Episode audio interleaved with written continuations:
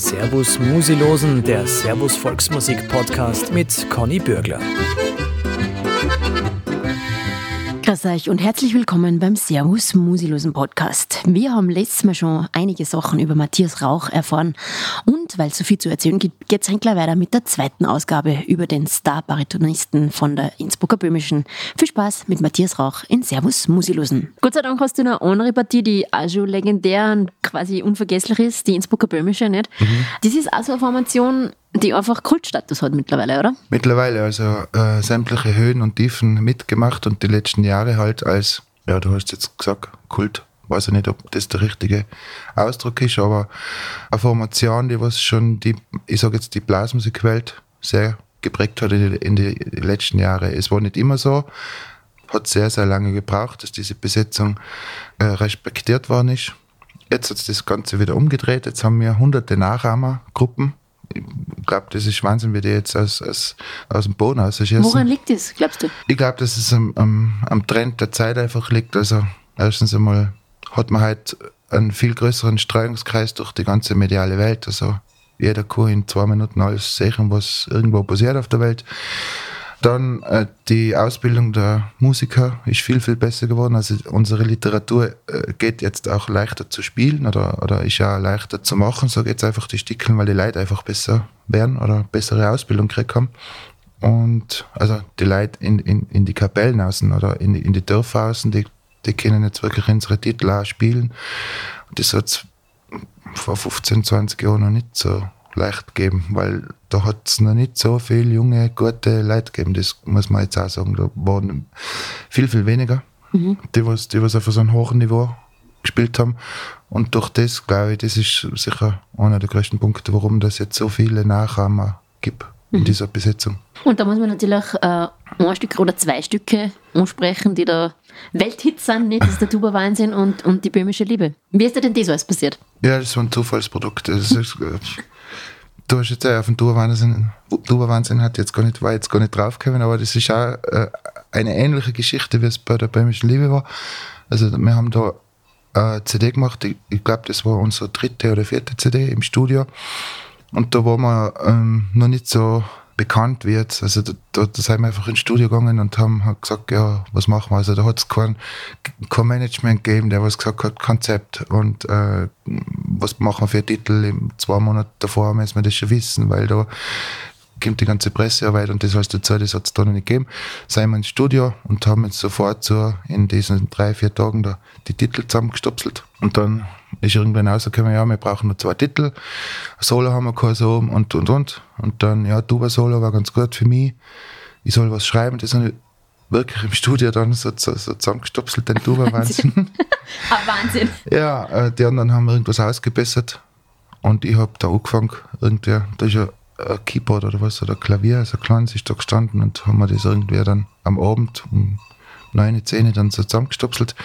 Selber eine, eine brutal schwache Solostimme aufs Hirn gedruckt, wo ich mir dann am nächsten Tag wahnsinnig ärgert habe, weil, weil es einfach schwer war. Und diese Urfassung, du war Wahnsinn, habe ich dann wirklich dann am nächsten Tag selber eingespielt.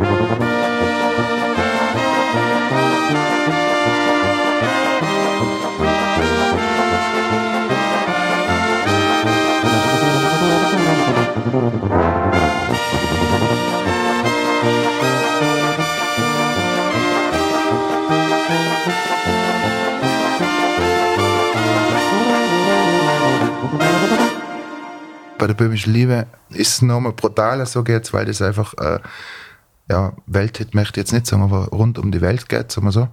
Das war einfach ein vergessener Kompositionsauftrag. Musikerkrankheit, Künstlerkrankheit.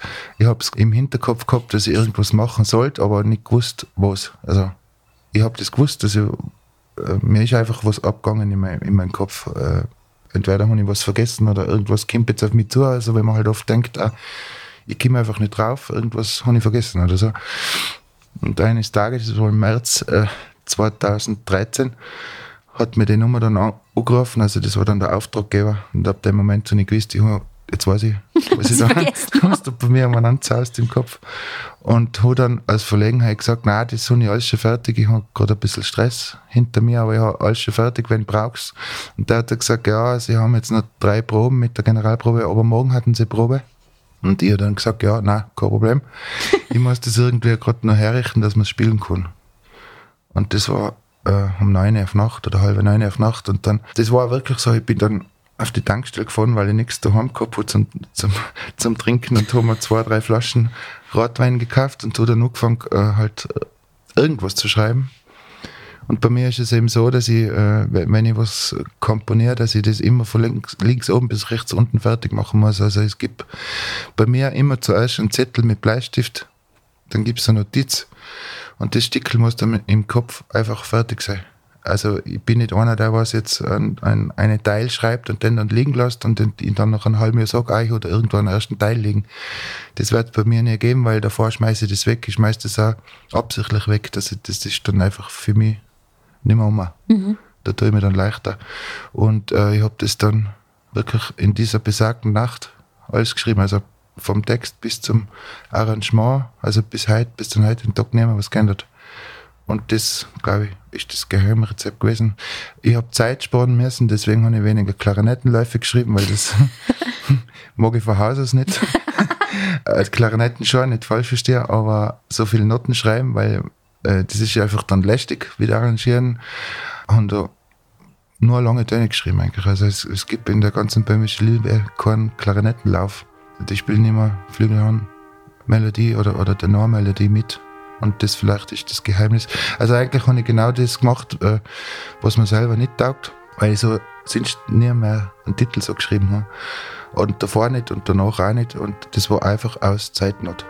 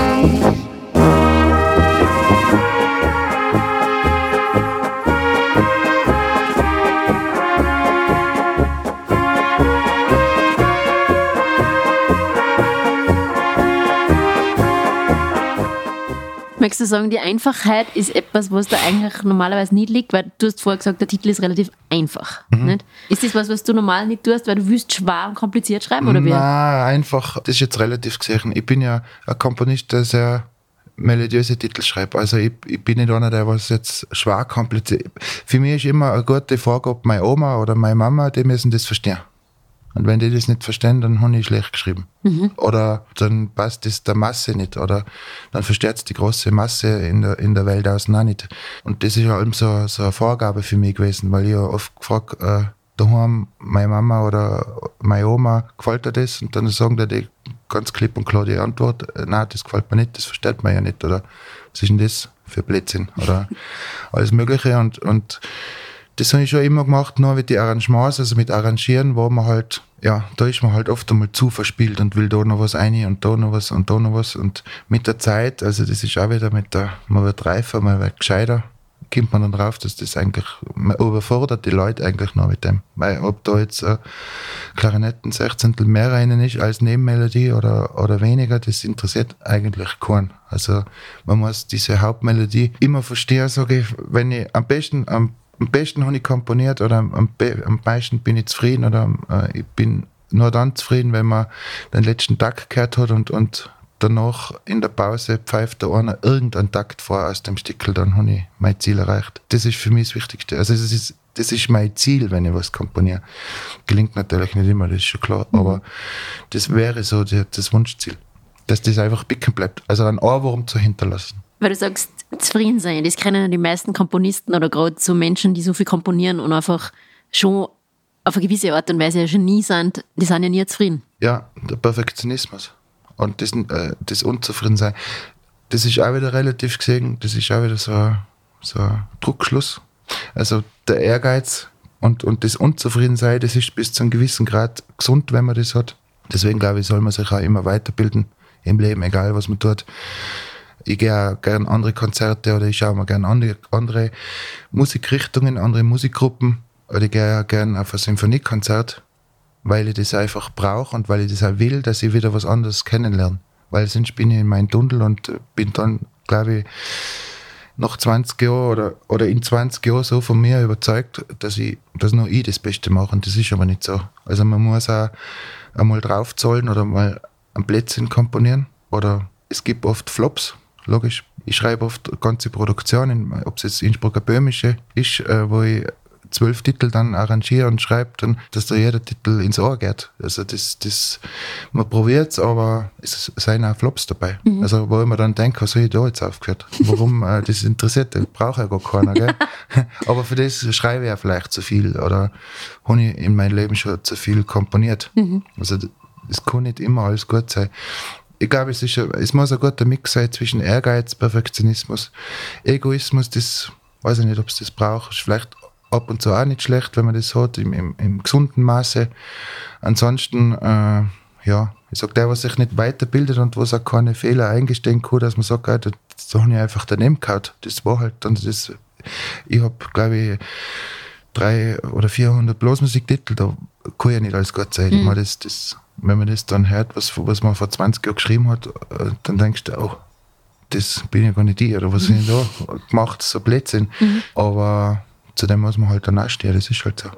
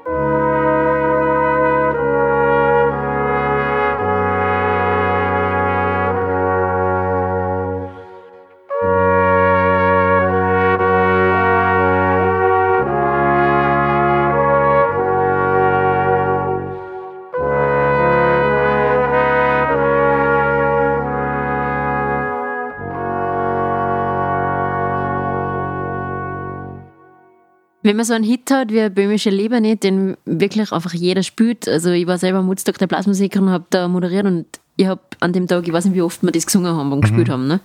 Wo du eigentlich denkst, jetzt hängst du mir eh schon zum Hals raus, genau. aber trotzdem will es einfach jeder hören, weil es einfach dieses melodiöse Stück ist. Ich meine, das sind Erfolgsseiten, das sind Sonnenseiten, aber Sonnenseiten haben auch Schattenseiten. Ja, ähm, das ist dann äh, der andere Preis, was man dann zahlt. Also die größte Schattenseite einer ganzen Geschichte ist der Neid.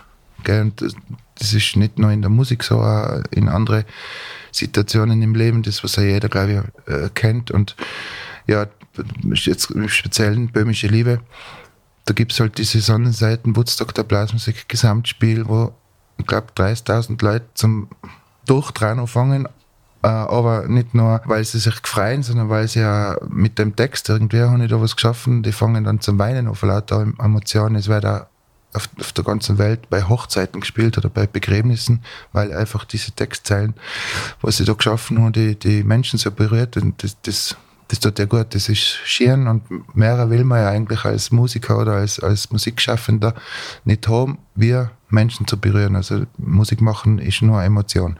Dann gibt es halt andere Seiten, dass man mit dem Erfolg halt umgehen muss. Und wie ich vorher schon gesagt habe, als Bauernbauer aufgewachsen, tut man sich da vielleicht ein bisschen schwerer mit dem Ganzen, wenn's, wenn dann die Neider kommen und die, was dann quasi im Kopf schon zusammenrechnen, wie viel Geld der mit dem verdient, was ja nicht gelogen ist. Also mir, mir geht es ja nicht schlecht jetzt durch diesen Titel. Ich habe aber eben neben dem Titel auch noch 300, 400 andere Titel geschaffen, was halt in Summe dann mein, mein Leben jetzt bedeutet. Also ich, komm, ich kann für den gut leben, ich kann äh, mit dem meine Familie ernähren und mehr ist es aber auch nicht. Also ich habe keine Villa auf Mallorca und, und kein Ferienhaus in Schweden. Also, aber natürlich, die Gesellschaft malt sich das aus. Mhm. Und auch nicht nur der Außenstehende, der was jetzt nicht aktiv Musik macht, sondern eben auch aktive Musiker oder Musikerkollegen oder wo man glaubt, Musikerkollegen, Musik, also die Musikszene, sage ich mal, macht halt da schon, glaube ich, also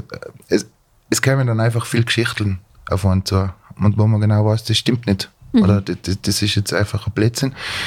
Abgesehen von zwei, drei, vier andere Erlebnisse, was man dann noch zum Beispiel, ich hatte nie geglaubt, dass ich durch diesen Erfolg einen Rechtsanwalt brauchte, was mich da unterstützt, wenn ich irgendwelche Drohungen kriege oder Erpressungsgelder werden gefordert oder du wirst einmal beschimpft, weil du so viel Geld hast, quasi du bist da Multimillionär und du hast nichts übrig für irgendwas, für Tierheim zum Beispiel, das habe ich auch mal gehabt dass mir einer angefechtet hat, ich soll da jetzt sofort was spenden, weil ich verdiene so viel Geld mit dem ganzen, mit der Musik und äh, das tut dann dann sehr, sehr schier. Mhm. Also da wünscht man sich dann auch, äh, warum habe ich das jemals geschrieben.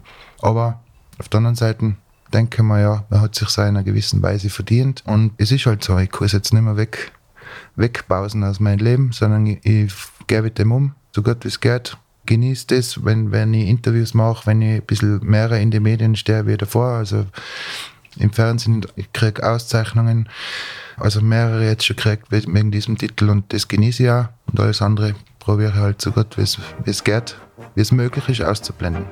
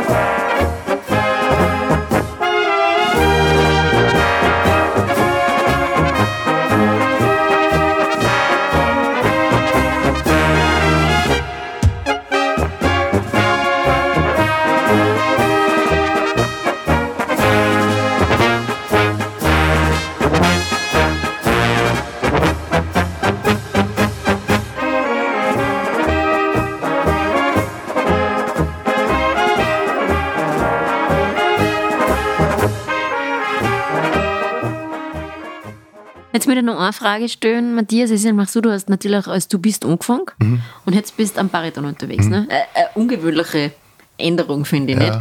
Wie war das für dich? Ich meine, das hat natürlich auch einen Hintergrund ne, mit, mit deiner Krankheit, wenn ich das sagen darf. Aber wie war das für dich? Das ist für manche oft schwarz an der Backen, sage ich jetzt Mhm. einmal. Ne? Wie, wie bist du damit umgegangen?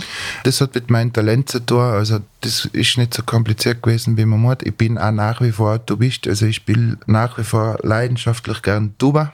Nur durch diese Kultgruppe, ich sage es selber schon, Innsbrucker Böhmische, wo ich jetzt halt davor mit der Tuba 13 Jahre gespielt habe und einige CD-Produktionen eingespielt habe, dann Pause gemacht habe, weil es mir eben gesundheitlich erwischt hat und danach hocke ich da vor mir mit dem Bariton oder den Nachhorn oben.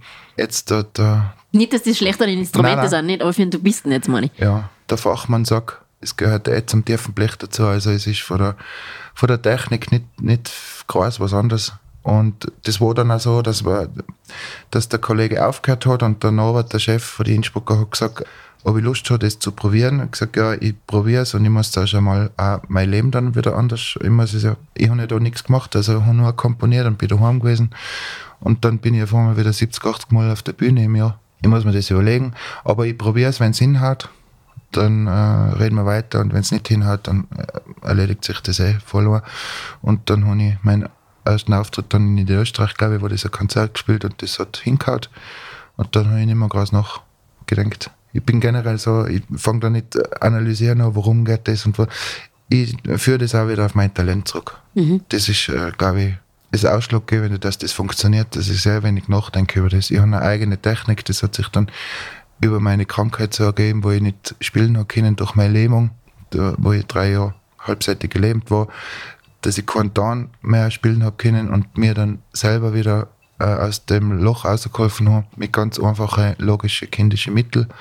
Durch das hat sich dann eine eigene Spielmethode ergeben und, und das hilft alles ein bisschen zusammen, glaube ich, Talent und nicht immer das hinterfragen, was ist jetzt schlecht und was ist gut, einfach laufen lassen. Ja, das ist das Beste.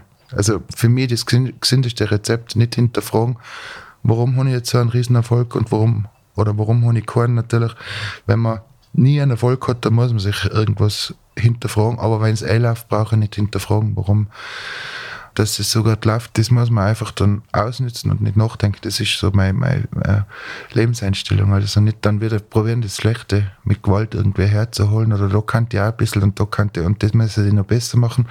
Das einfach so weitermachen und mit einer gewissen Konsequenz. Dass, das, dass sich das nie in die andere oder in die andere Richtung ändert. Das ist für mich, glaube ich, das Wichtigste im Leben, dass man so wie man ist, so ist man halt.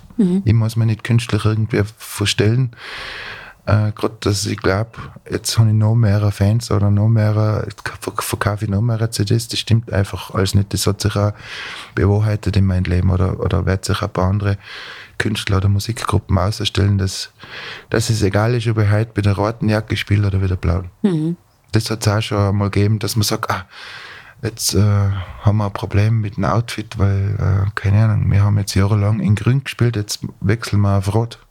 Habe ich auch schon gehört. Oder haben sie mich bei einem Kurs gefragt, wo ich Dozent war, ob, ob mir das Outfit gefällt. Ja, sage ich, wenn es jetzt nicht ganz daherkommt wie die, wie die Rattler und, und nicht sauber beieinander seid, dann wird das so passen. Also, wo, ob ich jetzt ein weißes Hemd trage, mit dem weißen Hemd spiele ich gleich gut, aber mit dem blauen. Wenn es nicht ganz weit aus der, aus der Dings fällt, nicht? Aus der, wenn man nicht ganz aus der, aus der Szene dann äh, ähm, fremdelt Ja. oder so.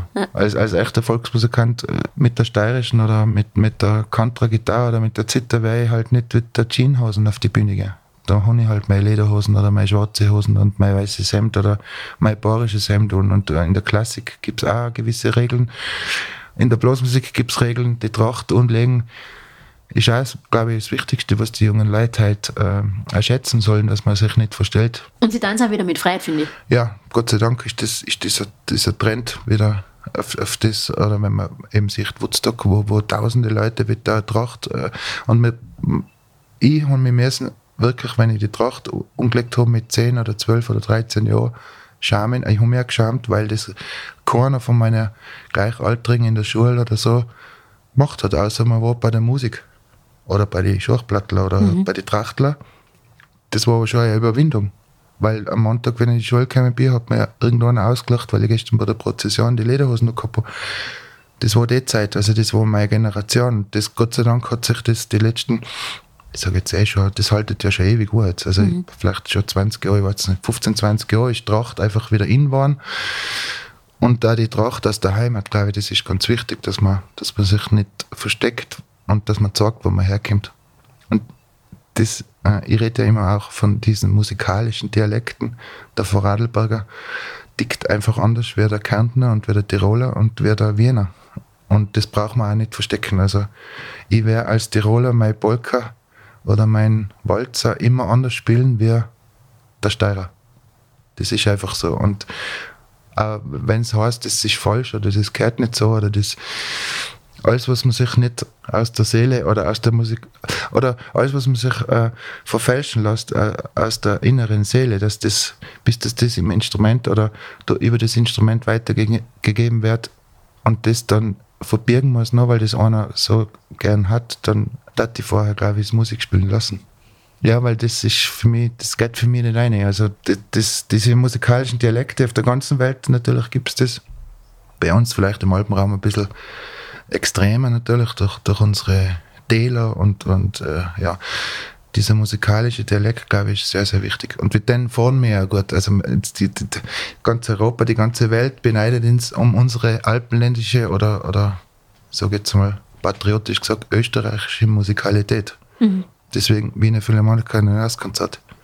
Millionen auf der ganzen Welt, Welt beneiden uns um diese Musik. Und deswegen, bei dem bleiben wir einfach, bei der Tracht, bei dem Herkunft oder bei der Heimat, wo man, wo man daheim aufgewachsen ist, bei dem einfach bleiben, geht es um gut, glaube ich. Auch überall. Man muss gerade immer, man muss sich anpassen an, an andere Gegebenheiten oder anpassen an andere musikalische äh, Gegebenheiten. Ich muss nicht einen Blues spielen, wenn es mir schwerfällt. Nein, nein. Das muss ich nicht machen. Nein. Wenn es mir leicht fällt und ich das gern mache, ja, okay, dann passt das. Aber ich werde nie wieder Blues berühmt werden, weil ich für das nicht gemacht bin.